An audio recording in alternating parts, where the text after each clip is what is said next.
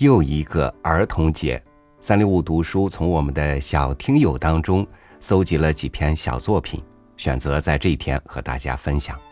让我们一起从这些稚嫩、充满童真想象、率真又不乏深邃的文字中，去体味属于当下儿童的幸福快乐，去领略当下中国少年的独特风采。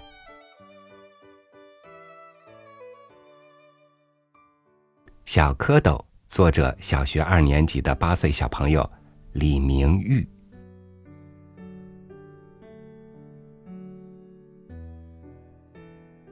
今天我很悲伤，因为我的小蝌蚪全都死了。我本想到哪里采点泥回来的，然而一而再、再而三的忘记。早上，我看见小蝌蚪全身苍白，就快要死了。我就对妈妈说了：“小蝌蚪要死了。”妈妈也很悲伤。我觉得我是一个不称职的主人，因为我知道每一个生物都有生命，我们却不能够挽救那一个生命。我知道，小蝌蚪离不开他们的家园，他们在小浅沟里快快乐乐的玩，该多好。我们不能拆散他们的家，让它长大后变成青蛙。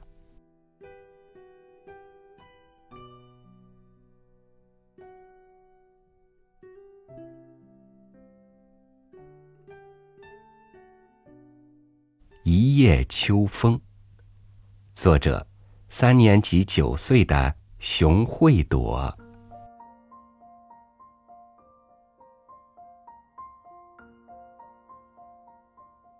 一夜秋风，一夜秋雨。望着随风飘零的落叶缓缓落地，我瞬间感受到秋意渐浓。看银杏叶，如同黄灿灿的小扇子；枫叶红似火。小区里柿子和山楂也红了，硕果累累。不经意间，有一种喜悦之情涌上心头。秋姑娘在悄无声息中，把秋天装扮的绚丽多彩。农民伯伯脸上荡漾着丰收的笑容。秋景的壮观，秋叶的静美，让好多文人墨客为之惊叹。正如苏轼笔下的“一年好景君须记，最是橙黄橘绿时”啊！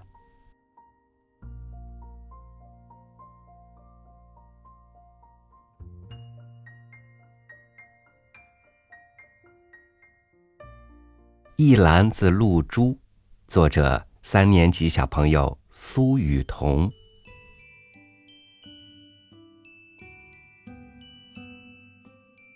如果我有一篮子露珠，我就会，我会送一篮子露珠给我的妈妈，这样妈妈就有珍珠项链戴了。我还会送一篮子露珠给农民伯伯，来做农民伯伯辛勤的汗珠。我会送一篮子露珠给一本书，用来做书中的小句号。我还会送一篮子露珠给邻居家的小妹妹，这样她就可以做个水晶灯来写作业了。我会送一篮子露珠给阳光，阳光照在上面，就会画出一大片五彩缤纷的彩虹。我还会送一篮子露珠给天空，天空就下起雨来，给人们送来清凉。而且，干旱地区的人们就有水喝了。妈妈，您要是有一篮子露珠，会怎么做呢？妈妈说：“我也要送一篮子露珠给天空，让天空飘起雪花，来编织美丽的童话世界。我还会送一篮子露珠给我的小雨童，这样，她就有一双漂亮的水晶鞋，可以做童话中的公主了。”说完，两人都笑了。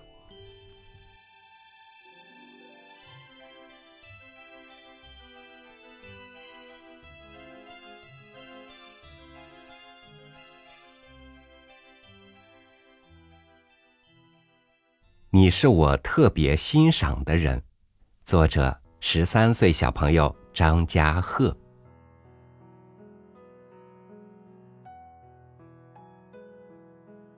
在我的生活中，我认识了你。你卓越、智慧、大度。你用实力征服了众人。你是我特别欣赏的人。你是中国乃至亚洲的篮球的脸面。你是 NBA 历史上第一名且唯一一名外籍状元，在种族歧视最为严重的美国获得所有球迷的认可。那是我第一次接触篮球这项运动，同时我接触到的第一个篮球运动员就是你，被球迷们称作“移动长城”的姚明。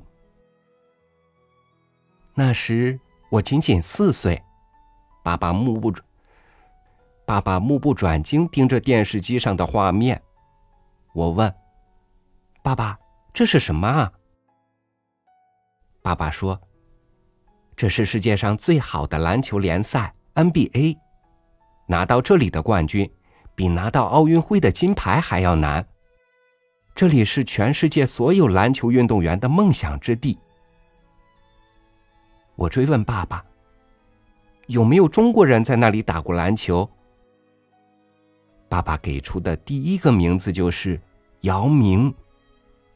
幼小的我就深深记住了这个名字。时光荏苒，十岁时学校组织的篮球比赛让我对这项运动更为着迷。当我看你的纪录片《姚明年》时，里面所讲述的故事让我欣赏你。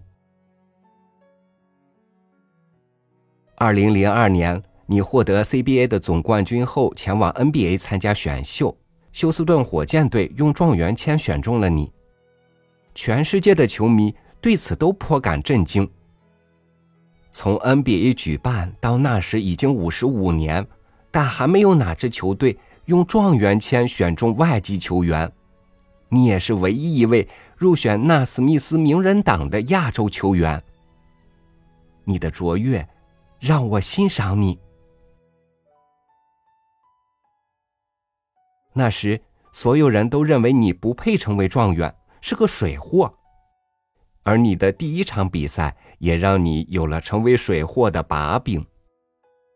你在第一场比赛没有得分，第一次触球就被断下，整个球场的球迷哄堂大笑。媒体认为你只是个儿比较高的观众罢了。而篮球运动员巴克利说：“你永远都得不到十九分。”而你在得到二十分后，面对媒体说：“巴克利很有意思，他喜欢用这种方式鼓励其他人。”你的智慧让我欣赏你。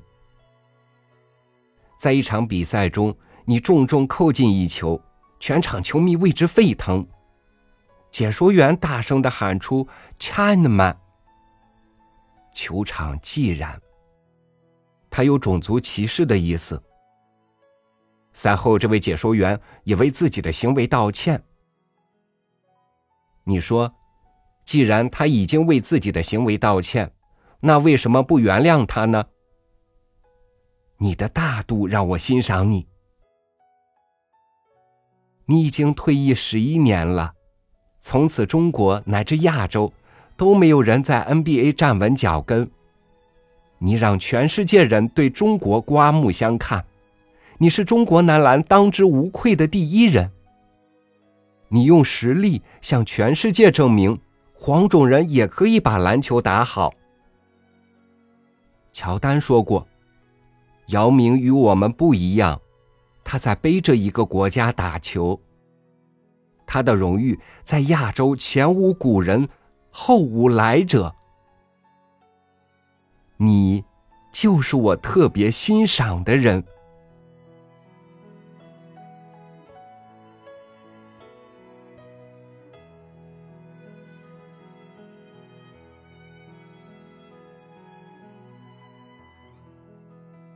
读书伴着我成长，作者：初中一年级小朋友贾一诺。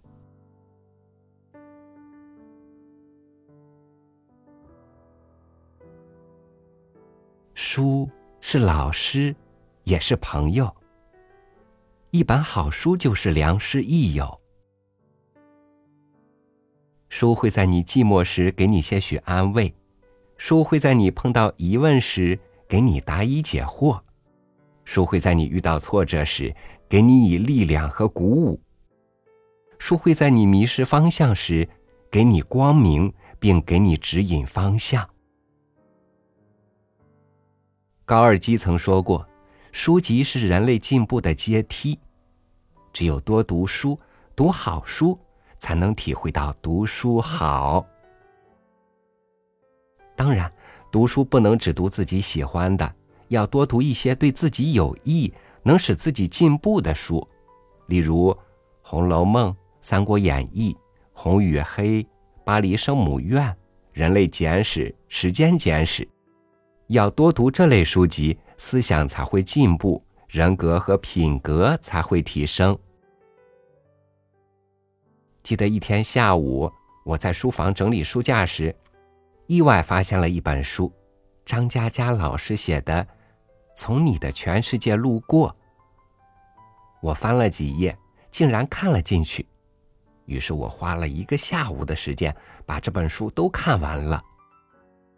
作者以睡前故事的形式，记叙了自己以及身边朋友的种种经历，语言优美、幽默诙谐、生动形象的描绘了自己身边发生的事情。我记触颇深，读书多了，文字也就会跟着灵动起来。读书破万卷，下笔如有神。书读的多了，写作文或文章的时候就不会觉得词穷。当然，不仅要读万卷书，还要行万里路呢。如果只是一味的读书也是不行的，去过的地方多了。见识自然也就跟着增多。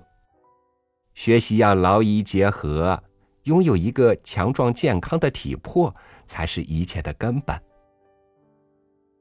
学习和读书不仅可以开阔我的眼界，还能陶冶情操，更能帮我们塑造健康的身心和健全的人格。花有重开日，人无再少年。趁我们正当青春年少。学习起来吧！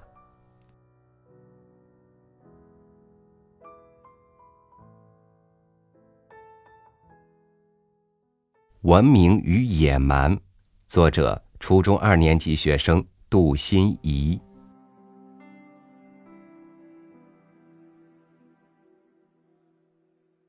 人真是奇怪的动物，文明的时候会那么文明，谈玄说理会那么隽永。野蛮的时候，又同野兽毫无分明，甚至更残酷。奇怪的是，这两个极端就表现在同一批人、同一时代的身上。两晋六朝，多少野心家想夺天下、称孤道寡的人，坐下来倾谈，竟是深通老庄佛教哲学的哲人。人是复杂的，拥有文明，有时却要选择野蛮；深通老庄，顺其自然，却不影响他们称霸天下的决心。大自然对人类的馈赠，不是环境的舒适，不是丰硕的果实，而是深藏于骨子里的野性。是中华五千年都无法让其消失的野性。我们曾一度想用理智去制服它，却低估了它的强大。如果说人的内心是一个圆，理性是圆的主体，那野性就是圆的核心。文明包绕着野性，控制着它，但是野性逐渐发展，形成了理性。野性虽被束缚着，却能在关键时刻造福人类。在野性的影响下，人类开始向往未知，于是，佛出现了，各种思想也出现了，所以佛、神被野性赋予意义。人类信仰神佛，并不是神佛是他们的精神寄托。而是人类在信仰时，野性代替了理性思考，所以会感到安心、释然。两种极端，文明与野蛮本质并不冲突，因为文明的尽头是野性的呼唤。野性如黑夜中的明火。只要风，便可燎原。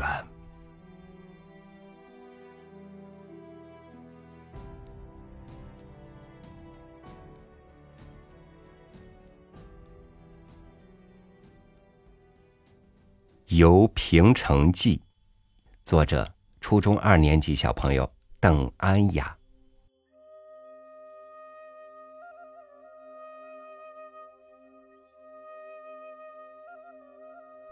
是日也，天朗气清，惠风和畅。小驾长车往云冈石窟，至山门，但见石柱林立，佛龛雕纹于其上，若群蚁排牙，俨然有致。复行数百步，见殿宇坐落，檐下榫卯交接。俄方岩岭间斗拱直立，盖魏晋之风也。前行须臾，忽见长桥连雨，远山若现，是老志所谓五洲山也。谭耀白帝于京城西五洲塞，凿山石壁，开窟五所，捐建佛像各一。高者七十尺，次六十尺，雕饰奇伟，贯于一室，砥砺十年方成。金刚龇牙怒目，我佛拈指盘坐，飞天媚舞旖旎，天工开悟，应止于此耳。后清人重修，妄改先人之志，虽千窟佛尊。万般变化，北魏遗韵犹存也。驱车数里至大同博物馆，代帝历久，沧桑千余年。魏都平城鲜卑遗迹犹存，辽金西京陪都风貌依然。明清重镇历金戈铁马，正铸剑为犁，晋商崛起。司成徽因踏遍青山，一心为国，生前有为于骨气，死后标明于青史。薄暮至华严寺，寺居内城西南一隅。斜阳西垂，皮落疏桐，树影婆娑，幽静无人。灯塔游目，浮云飘摇，碧空如洗。余念昔人兴怀之由，感慨系之意。晚至十四，围炉俱炊，饥来饮食，躲移方丈，颇有稼轩八百里分会下至之态。石壁，总角之童围坐于一桌，笑语晏晏，言歌互答，不知天之寂暮，此乐何极也！遂在己亥，孟夏之初，邓安雅坐于古都平城。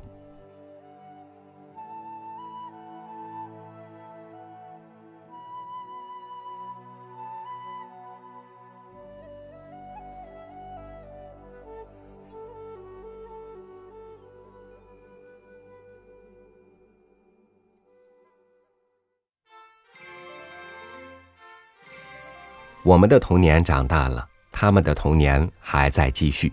愿三六五读书的大朋友、小朋友都能够生活幸福快乐，梦想成真。感谢您收听我的分享，我是朝宇，祝您晚安，明天见。